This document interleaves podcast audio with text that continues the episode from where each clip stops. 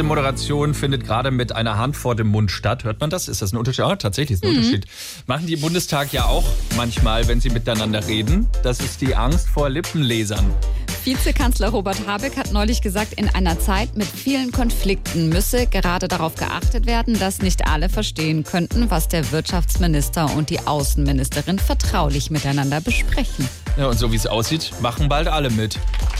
Robert, warum hältst du dir denn beim Reden immer die Hand vor den Mund? Hast du Rundgemuch oder sowas? Nein, Annalena, ich habe Angst, dass diese Lippenleser alles mitprotokollieren, was ich von mir gebe. Und so habe ich auch die Chance, wenn mal wieder eine blöde Idee über meine Lippen kommen sollte, äh, sofort einen Rügel vorzuschieben. Oh, da muss ich das aber auch machen. Ne? Ja, besser ist das, oder Karl? Also ich mache das ja nicht wegen den Lippenlesern, sondern aus hygienischen Gründen. Gerade weil man keine Maske zur Hand hat, hat man wenigstens die Hand zur Hand, also vom Mund, weil da gibt es von Harvard eine Studie. Komm, lass gut sein, Karl. Lass uns lieber noch mal den Olaf warnen. Schönen Dank. Wieso? Ich mach das doch auch mit der Hand. Ja, schon, aber du musst deine Hand, also falls du mal was sagst und nicht willst, dass man das mitbekommt, musst du vor dem Mund halten und nicht vor die Augen. Ach so, schönen Dank. Ja, und wenn es geht, deine eigene.